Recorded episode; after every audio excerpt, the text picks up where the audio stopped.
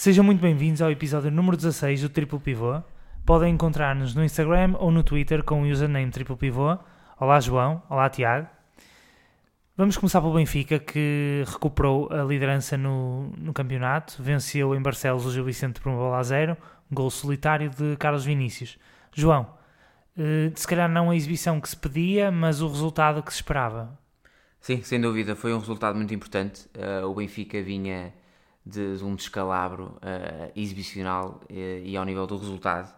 Uh, apesar, de, apesar de ter passado a eliminatória com o Famalicão, fez dois maus jogos com o Famalicão, depois perde com o Porto, Braga e na, na Ucrânia também faz um mau jogo.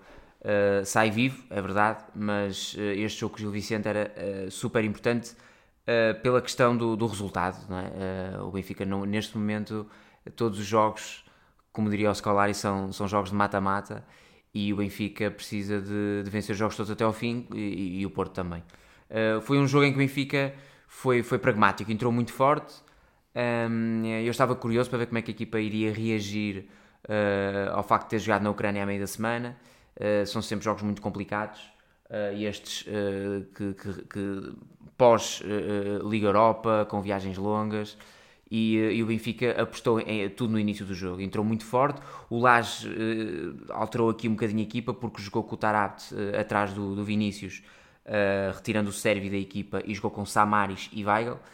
Um, e o Benfica entra muito forte, faz o gol. nos primeiros 20, 25 minutos até podia ter feito mais. mas depois apoderou-se da equipa aquilo que tem, tem vindo a ser a panagem da equipa de Lage que, que é uma desconfiança, uma insegurança total, principal, principalmente os jogadores de mais, mais recuados, uh, o Ferro, o Grimaldo, uh, perdem muitas bolas, passes mal feitos, passos curtos que são, que, que são errados. O Tomás Tavares hoje cometeu imensos erros. Um, e, e, e, e, claramente o Benfica está a passar agora por uma fase muito complicada. Estes, este tipo de resultado, estas vitórias, são muito importantes. Eh, é, é preciso não esquecer que o Benfica vai jogar na quinta-feira em casa uma eliminatória que está completamente em aberto e eu acho que eh, é, poderá ser aqui um ponto de viragem o facto do Benfica, se ganhando ao Gil, se conseguir passar o Shakhtar e depois jogando em casa com o, eh, já não sei qual é, qual é a próxima jogo, com o Moreirense, são aqui três jogos importantes para relançar o Benfica de novo numa nova modo de confiança, digamos assim, porque o Benfica claramente teve agora uma má fase, teve um abaixamento muito grande, a tal diferença pontual eh, que o Benfica tinha para o Porto serviu para isso mesmo, para conseguir manter o primeiro lugar, apesar das, das péssimas exibições e dos maus resultados. Essa almofada foi-se uh, e o Benfica agora só tem um caminho que é melhorar uh, exibicionalmente e, e, conseguir os resultados que precisa. Tiago. Uh, olá a todos. Um, eu acho que este jogo, à semelhança do, do jogo em Moreira de Cónus, é daqueles jogos em que o Benfica mais fica a dever à sorte por ter trazido os três pontos embora. É de facto um jogo que aparece num contexto muito complicado. O Benfica teve um jogo na quinta-feira na Ucrânia, ainda que tenha tido aqui mais um dia uh, de descanso do que o rival. Uh, a verdade é que foi um desgaste enorme aquele jogo, um, não só pelo jogo em si, mas depois também pelas condições em que, em que o jogou e pela viagem que teve de fazer. E o Benfica entrou precisamente como, como eu também acredito que tem de se entrar nestes jogos muito forte, tentar resolver logo o jogo. eu acho que do outro lado, teve uma equipa que eh, fez um jogo fantástico, mas no início do jogo foi como que deixando o Benfica estar um bocado à vontade e talvez não tenha sido a melhor estratégia da parte do Gil Vicente. Acho que interessava ao Gil Vicente levar o jogo para uma toada alta e de alta intensidade o mais cedo possível. Uh, o Benfica foi ficando, foi ficando confortável no jogo, uh, criou, criou um ou dois lances, fez o gol. De facto, o Vinícius é um, é um jogador que precisa de uma oportunidade para fazer um gol é, é um verdadeiro ponta de lança, dá, dá pontos ao Benfica. E, hum, e o Benfica, a partir daí, um, teve relativamente bem durante a primeira parte, uh, ainda que o, o, o Gil Vicente fosse subindo linhas e começando a criar oportunidades, uh, e depois na segunda parte é um apagão quase que inexplicável da parte do Benfica, uh, porque muitas vezes, e é isso que, que eu estou a notar de, de diferente na equipa de Laje, muitas vezes o Benfica recorre uh, também ao jogo em profundidade. Muito, foi, o Porto foi muito criticado por isso durante muito tempo. E, e o Benfica, há muitos momentos do jogo em que neste momento procura logo o passo em profundidade uh, para o Vinícius ou, ou, para o Diego Souza na, na, na, última parte do encontro, quando o Benfica tinha mais condições para gerir o jogo com bola, até porque o Gil Vicente nunca fazia a pressão uh, assim tão, tão em cima como, como poderia eventualmente ter feito. O, o, o, Gil tinha, procurava muito ter as linhas compactas, evitar uh, o Pizzi e o, e o Rafa a receber entre linhas, e portanto aquela incapacidade a certa altura que se viu do Benfica controlar o jogo com bola e obviamente também descansar um bocado, não assistiu. O Benfica deixou o jogo, principalmente no início da segunda parte, uh, ir para uma toada uh, de alta intensidade, bola acaba lá e aí podia ter, podia ter tido azar. Uh, depois eu acho que o Benfica volta a, ter algum controle do jogo quando, quando sai o Creve do, do Gil Vicente e aí o Gil deixa de conseguir uh, ligar, ligar o jogo entre os setores, era só a base de, de bolas em profundidade e procurar uh, o, o, perigo através dos extremos. Uh, o Benfica sofreu no final, tinha de ser, obviamente que o Gil Vicente estava atrás do resultado, o Benfica não tinha já força para, para impor o seu jogo. Um, o resultado é sem dúvida o mais importante, numa altura em que o Benfica já ia com 4 jogos sem vencer. De qualquer forma, uh, parece-me que uh, neste contexto específico de, de, de, um jogo na quinta e outro já na próxima quinta, uh, o Benfica sai com aquilo que é mais importante, mas tal como o Porto, e eu vou falar mais à frente, também não mostrou a segurança que se exige num, num momento destes. João, hoje o Benfica apresentou ali algumas variações táticas tanto pela entrada do Samaris, que na minha visão foi fundamental para a vitória do Benfica, como também pela questão de ter ali o Tarapte atrás do Vinícius. Achas que o Benfica pode ter encontrado o parceiro ideal para jogar ali naquela posição?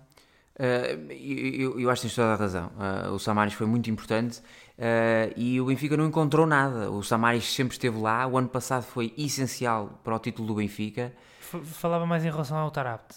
Sim, sim, mas o, o próprio Samaris foi muito importante, tanto a nível defensivo, porque ele faz muito aquilo que o Gabriel fazia. E o Benfica ressentiu-se muito, mesmo muito, da saída do Gabriel. Porque o Gabriel, muitas vezes ofensivamente, eh, até poderia não, não corresponder com passos longos, muitas vezes não eram bem feitos, etc, etc. Mas defensivamente é um jogador muito forte fisicamente, o Gabriel, e dava uma, uma, uma amplitude de, de transição defensiva uh, ao Benfica uh, brutal.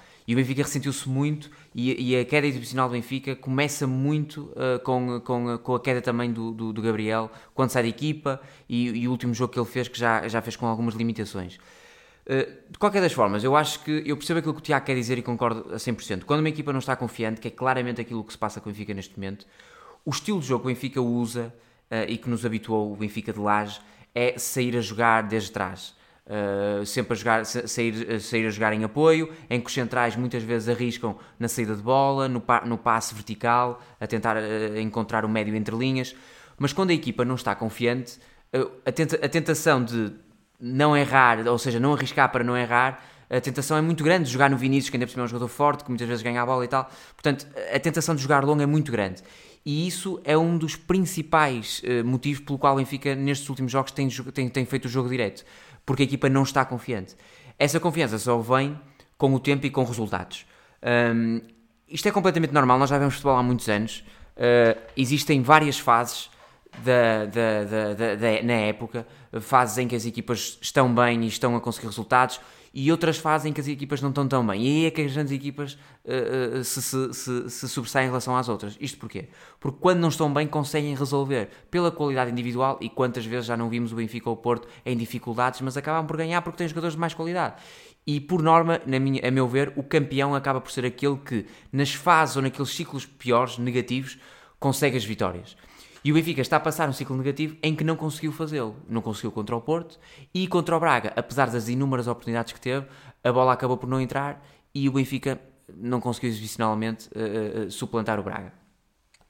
Uh, de qualquer das formas, acho que o Samaris poderá ser aqui um, um joker importante para substituir o Gabriel e, e, e, e foi sem dúvida e fiquei muito contente de o ver a titular hoje. Tiago, destacarias alguém neste jogo do Benfica?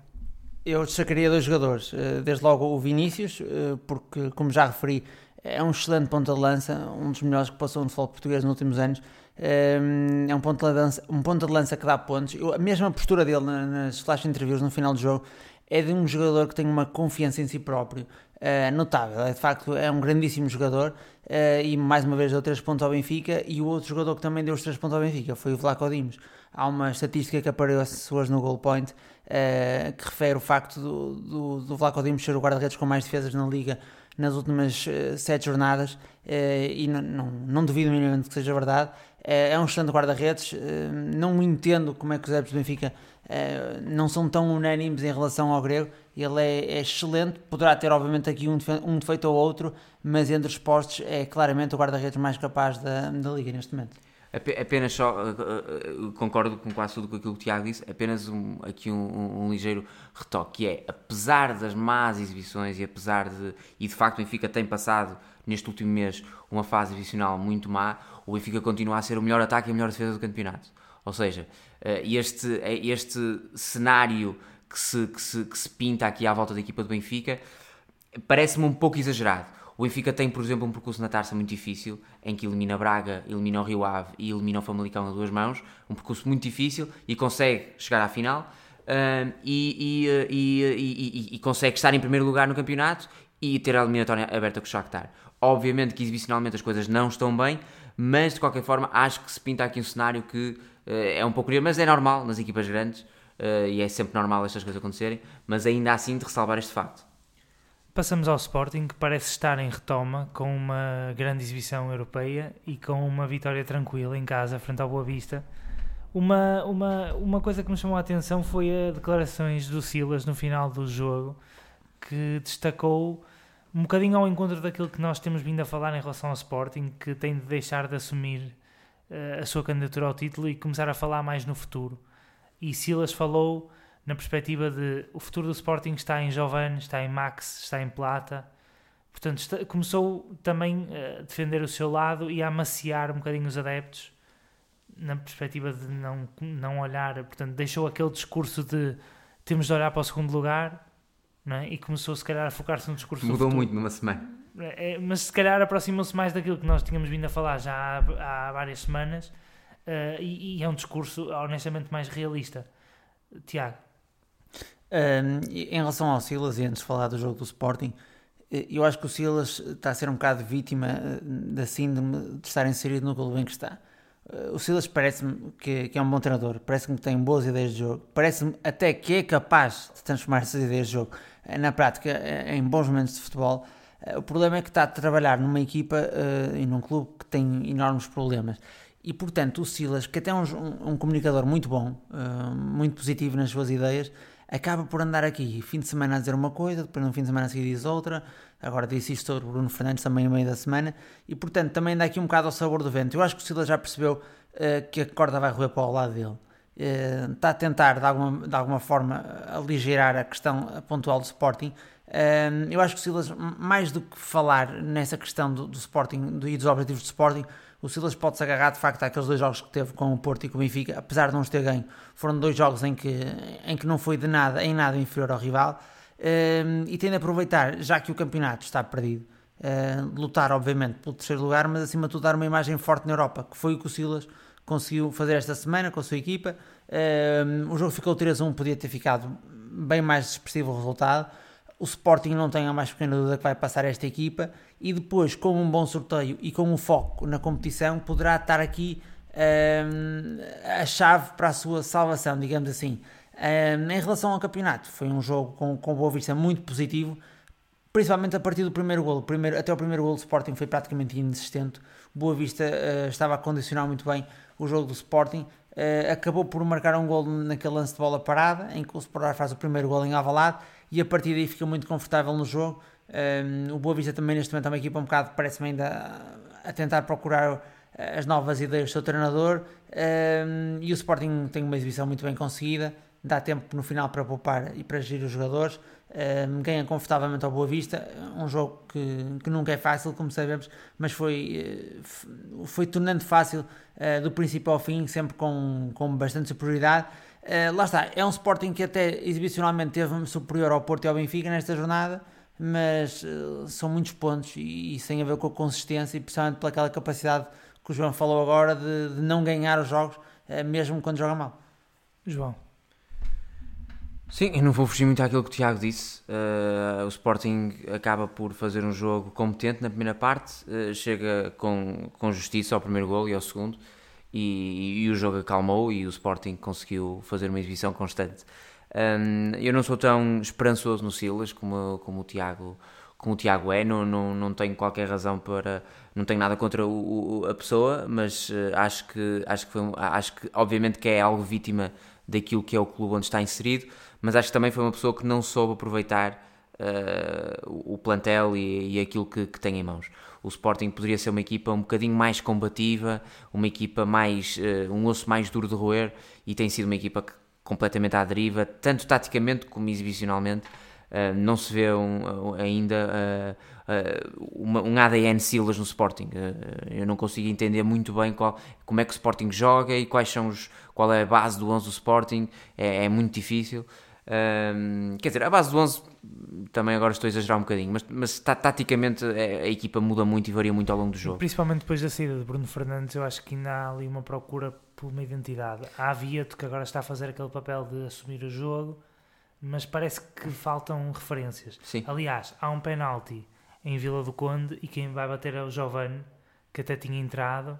Sim. Portanto, isto em termos de estatuto, há ali um resultado negativo, é preciso um penalti para empatar e é o Giovanni que vai bater. Sim, sim, falta, falta qualidade. Falta qualidade. Faltam jogadores uh, uh, à Sporting, no Sporting. Portanto, um, é, preciso, é preciso pensar, começar a pensar na próxima época e a Liga Europa pode servir aqui um bocadinho de, de oxigênio para a equipa. O Basak Sair é uma equipa com muitas limitações, aliás, o, o campeonato turco e as equipas turcas este ano uh, levaram um, um, um, grande revés nos seus orçamentos e tiveram que, que, reduzir bastante a qualidade dos seus plantéis. Portanto, o Sporting vai aproveitar para passar, penso eu, uh, tranquilamente. Na Turquia não será um jogo fácil, principalmente se o Sporting sofrer um gol na primeira parte porque depois fica à mercê da equipa turca, mas acho que o Sporting tem talento para, para, para passar esta equipa e lá está, com um sorteio agradável, pode perfeitamente almejar a uns, a uns quartos de final, mais que isso já acho, mais, já, acho, já acho complicado, mas acho que sim, acho que o Sporting tem que começar a pensar na próxima época. Passamos ao Porto, que teve uma vitória sofrida em casa frente ao Portimonense por uma bola a zero, um jogo resolvido à bomba e que colocou os azuis e brancos durante mais ou menos 24 horas no topo da classificação. Tiago, eh, água mole em pedra dura, não é? Foi, uh, tanto bate até que for, é verdade. Uh, a verdade é que eu não sei se a água não foi demasiado mole durante o jogo. Uh, o Benfica, Benfica teve claramente essa capacidade de entrar forte no jogo e procurar decidir logo, e o Porto não o fez. O Porto foi deixando arrastar o jogo. quero dar aqui uma nota de destaque enorme para o Portimonense, que de facto com esta organização defensiva e com a qualidade dos seus jogadores, eu também acho que vai ser muito difícil não ficar na Primeira Liga. Eh, o, o Portimonense apresentou-se muito forte no, no Dragão, eh, era muitas vezes quase com um meio campo a 5 e a não dar espaço nenhum interior ao Porto, obrigar sempre o jogo a ser pelas alas, mas ocupava depois também bem os, os corredores ehm, e portanto o, o, o Portimonense deu uma grande amostra. Agora, em relação ao Porto, é evidente que o Porto a jogar em casa um, num jogo em que sabe que, que tá, tem um cansaço acumulado de quinta-feira, repete praticamente a equipa toda, aquela entrada e o deixar arrastar do jogo, aquilo foi um perigo. Um, eu sou sincero, a hora que o, que o, Alex uh, mata o jogo, eu já não acreditava que o Porto fosse vencer aquele jogo. Uh, o Porto teve bastante sorte.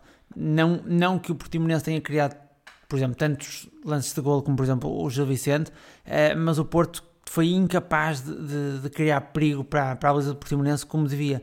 Uh, nem aquele último assalto final, digamos assim, à baliza do Portimonense ocorreu em, em qualidade. O Porto estava a ser incapaz, uh, o Sérgio tirou, o Sérgio Oliveira tirou o Uribe, eh, o Zé Luís pouco acrescentou, o Nakajima pouco acrescentou. De facto, vi uma equipa muito cansada, é verdade, mas também vi uma, uma equipa que não foi capaz de perceber que esse cansaço tinha de se traduzir obrigatoriamente numa entrada muito forte a procurar resolver o jogo. Um, valeu o Alex Telles e, e, é importante deixar aqui uma nota de destaque individual para o Alex Telles, que é um jogador que tem mercado, que já podia ter sido do Porto, uh, fica sempre com uma excelente atitude, é um jogador que faz quase 100% de jogos do campeonato uh, e de todas as competições durante o ano, uh, nem sei como é que ele se aguenta fisicamente e tem de facto aqui este remate, é uma decisão enorme, enorme, num momento de jogo em que de facto toda a gente estava a perceber que estava muito difícil, um gol daqueles para o ângulo em que o remate é nem sequer é um remate cruzado, que acaba por ser mais fácil.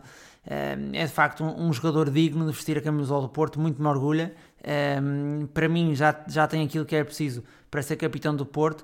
uh, e acho que é, é, neste momento o lateral mais goleador da história do clube, portanto uh, a minha nota de destaque a nível, a nível particular vai para o Alex, tanto, tanto como eu acho que o Benfica ganhou muito às custas do, do Vinícius e do, e do hum, Vlaco Dimos, eu também acho que o Porto vence 100% às custas do Alex Telles. João. Uh, eu, não sou, eu, não, eu, não, eu não sou tão uh, elogioso como o Tiago uh, foi relativamente ao Portimonense. Eu acho que o Portimonense tem três jogadores que eu gosto bastante a começar pelo Jackson, a ponta de lança, e o Lucas e o Tabata são jogadores muito interessantes. Mas a defesa do Portimonense é, é, é, é, relativamente fraca, os jogadores são muito duros de rins, eu acho que foi muito mais de mérito do Porto do que mérito do Portimonense.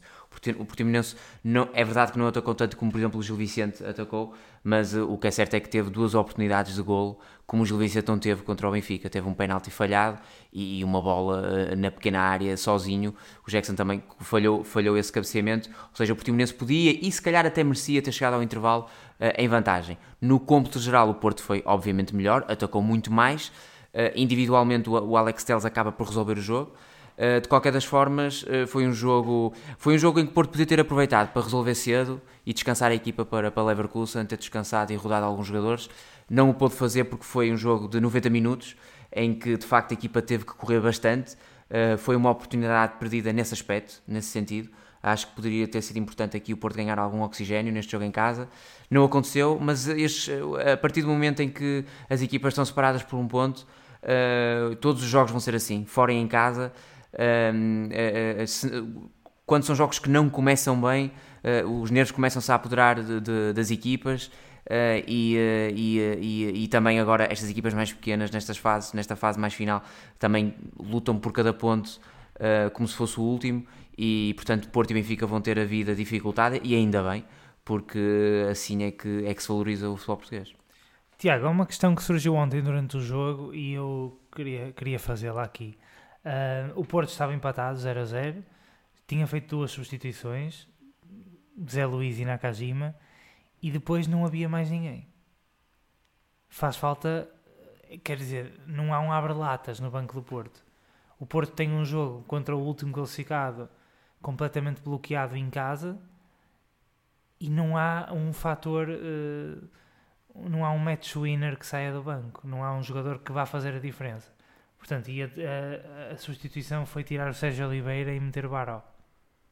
A expectativa, eh, a meu ver, era que esse jogador fosse ou o Zé Luís ou o Nakajima, em primeiro lugar.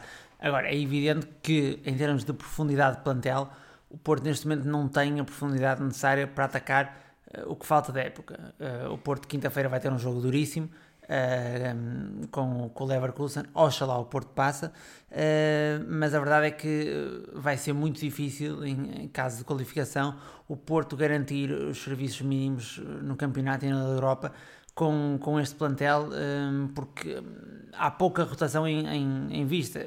O Porto até tem os jogadores no plantel, mas não os tem com qualidade ou no momento de forma. E estou-me a lembrar, por exemplo, do Abacar, eh, que inexplicavelmente também eh, nunca mais voltou a jogar. E portanto hum, é difícil, é difícil, vai ser difícil. Eh, o Porto parece que estabilizou aqui o seu 11. há sempre aquela questão de, do lateral direito, fazer o Mbemba ou fazer o, o Manafá ou o Corona. A verdade é que de resto o Porto parece que estabilizou a equipa com o Danilo de fora. Vamos, vamos lá ver se, se, se ainda volta durante a época. Em termos de soluções de banco, eu concordo que é curto.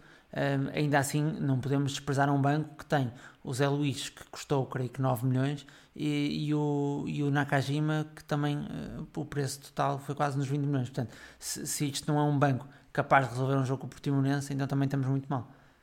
João. Isto, isto foi um assunto que eu falei no início da época, que, por exemplo, comparativamente com o Benfica, o Porto tem um plantel muito mais curto. Sempre disse que o Benfica tinha mais qualidade, tinha um plantel mais longo. Um, e, e, claramente eu senti isso que o Ricardo estava a dizer. O, o Porto no banco tem ali, falta-lhe ali, uh, faltam-lhe mais jogadores de qualidade. O Nakajima não está a ser aquele jogador que eu pensei que fosse ser no início da época, mas também, se calhar, necessita de, de jogar mais vezes. Um, e, e o Zé Luís, uh, apesar de achar que ele é o melhor ponta de lança do Futebol Clube Porto, acho que ele, uh, estes dois últimos jogos, sinto um bocadinho apagado, não sei explicar, um bocadinho uh, inerte no jogo, não, não, não, é um jogador com pouco vivo, digamos assim. Uh, acho que o Soares e o, e o Marega entregam-se muito mais que aquilo que o, que o Zé Luís uh, uh, tem feito, apesar de ser um jogador que tecnicamente é muito mais forte que o Soares e que o Marega. Uh, o Vitor Ferreira não veio ajudar, porque se lesionou e não veio ajudar claramente porque era um jogador que tinha, vinha a entrar na equipa e poderia ser importante. E, e o Porto tem, no, tem o, a nível ofensivo, o Abubacar está sempre lesionado e depois o Fábio Silva que, que, que ia entrando na equipa e agora foi relegado para foi relegado para a equipa B, tem jogado na equipa B, fez dois jogos agora na equipa B, dois jogos que eu não vi os jogos, mas pelo que li e pelos resumos que vi, uh, não foram dois jogos por ir além, é um miúdo que se calhar lhe puseram muito peso em cima das costas demasiado cedo, e o Porto agora... Uh, e o Porto agora claramente uh, vai ter, mas é assim, o, o Sérgio Conceição no ano em que foi campeão, o plantel era muito curto e o Sérgio conseguiu. Portanto, um, o Sérgio, nesse aspecto, uh, é um treinador que gera muito bem mentalmente, ment mentalmente a equipa. E fisicamente, mesmo quando a equipa não corresponde, se o mental estiver lá, muitas vezes uh, as coisas ultrapassam-se dessa forma. vai ser interessante perceber aqui a longevidade do Benfica e do Porto na Liga Europa. Eu acho que isso vai ser essencial e pode ser muito importante. principalmente até mais no caso do Porto, sinceramente, porque lá está por ter um plantel mais curto, Acho que uh, se o Porto fosse eliminado uh, relativamente mais cedo da Europa, eu acho que teria provavelmente mais possibilidades de, de ganhar o campeonato. Estamos com algum tempo, uns, uns minutinhos, e eu acho que devíamos aproveitar para falar do Braga, que se isolou no terceiro lugar com uma vitória por 3-1 frente ao Vitória de Setúbal. Uh, na, também aqui a meio de uma jornada europeia, vai ter um jogo complicado em casa com o Rangers, mas tem fortes possibilidades de, de assegurar o apuramento há o arrojo de, de, de Ruben Amorim em rodar uma boa parte da equipa e mesmo assim apresenta uma grande qualidade exibicional, ganha o jogo. Há aqui a questão, por exemplo, do jogador que é o Pedro Amador, que entra aos 24 minutos para o Gato Sequeira, é o primeiro jogo que faz, vem diretamente da equipa B. Portanto, eh, nota-se aqui no Ruben Amorim uma forte aposta nos jovens, também a questão do Bruno Wilson, uh, o David Carmo também. Pronto, no fundo, o Ruben Amorim não tem medo de apostar Uh, e a verdade é que já saiu bem, tem, os resultados são à vista. Uh, acham que neste momento é, é, o terceiro classificado, é um terceiro classificado justo no campeonato? Eu acho que sim. Um, e deixa-me dizer-te, em relação a isso que referiste do, do Ruben, ele próprio referiu isso na, na conferência de imprensa. Uh, é, é, um treinador que já disse que vai claramente apostar na formação do Braga, até porque o Braga tem feito um trabalho excelente ao nível da formação e neste momento aproximou-se bastante daquilo que é uh, os melhores, os melhores uh, clubes de formação em Portugal. Um, e a verdade é que o Braga, apesar de na semana passada ter feito um jogo na luz em que eu me pareceu que finalmente tinha, tinha ganho aquele, aquelas. Não é ganho, que não se ganha o dia para a noite, mas tinha apresentado um bocado aquela estaleca de grande de estar em vantagem e depois ir gerindo ali o jogo e os timings do jogo. A verdade é que desiludiu um pouco na quinta-feira na maneira em como tinha a eliminatória completamente no bolso. Uh, e não é que a tenha perdido, o Braga está em ótima posição para passar, mas quem está a vencer por 2-0 Uh, na Escócia não pode Ali sair. em 16 minutos perder a mão ao jogo. É isso, não pode sair lá com, com, com uma derrota por 3-2. De qualquer forma, uh, em relação ao jogo do campeonato, Braga, uh, como tu dizes, rodou bastante a equipa, bem mais do que o Porto e o Benfica fizeram, e jogou com muito maior qualidade do que o Porto e o Benfica fizeram. portanto, é uma equipa que está claramente na moto de cima. O resultado de quinta-feira, obviamente, não deixou marca nenhuma, até porque os jogadores sabem que é uma eliminatória a duas mãos, e portanto, assim como fizeram dois o, o Rangers fez 13 e agora só tem de dar um de resposta e passam. Um, é uma equipa que está confortável neste momento, os jogadores estão motivados, o Ruben de certeza que tem feito um trabalho de excelência também no campo, no campo psicológico, é uma equipa que se nota alegre a jogar, jogadores uh, confiantes. E portanto um, é uma equipa que just, aparece justissimamente um, na, no terceiro lugar e, e, eu não tenho muitas dúvidas que o Braga vai acabar o campeonato nesse terceiro lugar. Um, a minha questão é perceber até onde é que este Braga pode chegar a nível europeu. Um, não diria que o Braga é a equipa em melhor momento de forma da Europa, como creio que referiu alguém do Vitória, uh, mas é sem dúvida uma das equipas que, à fase em que estamos, no momento de viragem de fevereiro para março, apresenta maior qualidade de jogo e maior confiança no seu processo e, portanto, uh, com bons sorteios, o Braga poderá ter aqui também uma palavra a dizer na Liga Europa. João. Uh, sim, eu concordo com o Tiago. Acho que o Braga, com, com, com, uh, se conseguir ganhar aqui alguma almofada no terceiro lugar, poderá na Liga Europa conseguir fazer algo mais e, e, e, surpreender.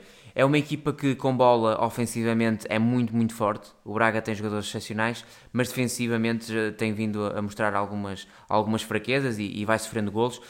no Dragão teve alguma felicidade da forma como venceu o jogo. Na Luz, igualmente, apesar da má exibição do Benfica, o Benfica falha vários golos. O Vinícius falhou duas, três bolas que não costuma falhar. Portanto, o Braga concede muitas oportunidades aos adversários. E na Escócia, uh, o, o, Rangers aproveitou algumas das, das, que teve, das que teve e, portanto, o Braga sofre três golos. De qualquer das maneiras, como eu disse, ofensivamente, o Braga está muito forte. Uh, uh, é aquilo que tu falaste dos jogadores que vão entrando na equipa. Quando a equipa está bem, muita, às vezes parece que que, que, mudar uma peça ou outra não, não, não, não, implica, não, não implica nada de especial, porque coletivamente estando bem e, e havendo bom ambiente, havendo vitórias, eh, fica tudo mais fácil. Vou só realçar o Bruno Wilson, que tu falaste aí, um jogador que eu gosto muito, já gostava dele quando ele estava no Tondela, acho que é um excelente central, eh, muito mais forte que, que o Wallace e que o David Carmo, por exemplo, vejo muito mais talento no Bruno Wilson, ele é português, penso eu, Uh, eu só ouvia jogar, nunca ouvia falar, nem faço ideia da história dele. Antes do Tondela, ele também é da formação do Braga. É da formação do Braga. Pronto, eu acho que é um jogador fantástico, fantástico. Tem pormenores muito bons. Acho que ele e o Raul Silva vão fazer uma dupla. corrigir, Força. desculpa. Fez a formação toda no Sporting e no primeiro ano de sénior passa para o Braga. Ele tem que idade? Está com 23 anos. Está 23 anos. Pronto, acho, acho que poderá ser, sinceramente, acho que poderá ser um caso sério em Portugal, uh, na, na, zona central. Uh, uh, sempre gostei dele, ou, ou, antes, quando jogava no Tondela, achava que era dos melhores jogadores do Tondela e agora em Braga vai ser uma questão de tempo até de pegar destaque na equipa. de resto, o Ruben Amorim tem estado muito bem e o Braga, não tenho dúvidas nenhumas que a jogar assim vai, vai ficar no terceiro lugar do campeonato. Só por curiosidade, é neto do Mário Wilson. Olha, isso não sabia. Passamos então ao pivô da semana. Vou pedir a ambos que destaquem uh, alguma coisa que vos tenha marcado ao longo desta semana, seja uma equipa, um jogador ou um momento, pela positiva ou pela negativa, porque sei que gostam de, de ser meio freestyle neste momento. Portanto, Tiago.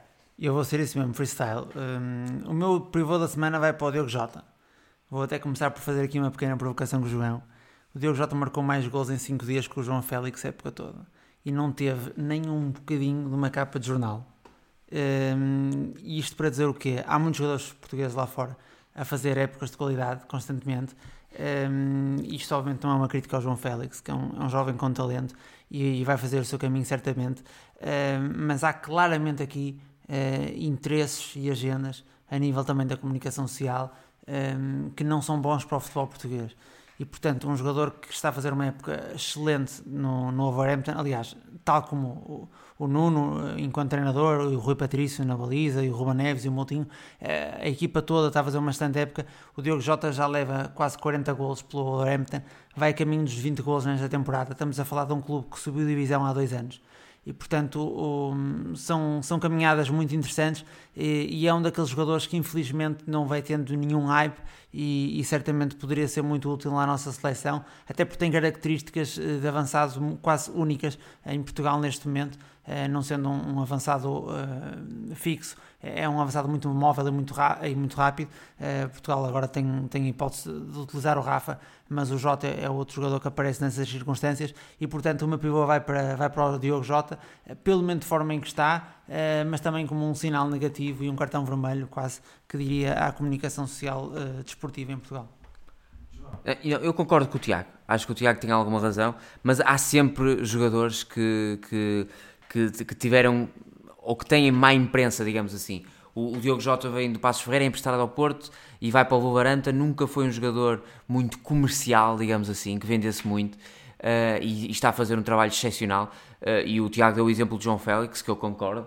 Mas temos, por exemplo, também o exemplo do Bruno Fernandes, que teve uma boa entrada no Manchester United, mas eu estive a ver o jogo do Manchester e o próprio relatador da, da Sport TV Uh, no caso, uh, a, a, a, dizer que o golo do Bruno Fernandes ia ser histórico, um jogador português a marcar na Premier League, e na mesma jornada tínhamos o Jota a fazer um, um dois golos e fez um hat-trick a semana passada e, tem, e, e, os jogadores portugueses estão fartos de marcar golos. Leva 14, e, aliás, 14 ele disse, Exatamente. Aliás, ele até falou que o Ronaldo e o Bruno tinham sido, e o Nani eram os três jogadores portugueses uh, que tinham marcado e até se esqueceu do Dallo, que já marcou este ano num jogo da Taça da Liga pelo Manchester United. Portanto, há jogadores que têm má imprensa e que são esquecidos porque não são aqueles craques que vendem muitas capas, mas que mas, mas é verdade, o Tiago tem razão. Uh, o meu pivô da semana uh, vou ter de o dar ao, ao Vlaco Dimos. Uh, por tudo aquilo que tem representado ao Benfica nestes últimos tempos. Tem sido de facto um, um esteio na baliza, tem safado muitas, muitas, muitos resultados, tem dado pontos ao Benfica e, e, e, nesta fase menos boa ele tem sobressaído muito uh, e, uh, e, acho que melhorando algumas das suas, uh, das dos seus pontos menos fortes e um deles é a saída às, bolas, às bolas altas acho que se o Vlaco melhorar nesse campo poderá ser um dos melhores guarda-redes da Europa a médio prazo. E assim termina o episódio 16 do Triplo Pivô. Obrigado por estarem deste lado um forte abraço e até para a semana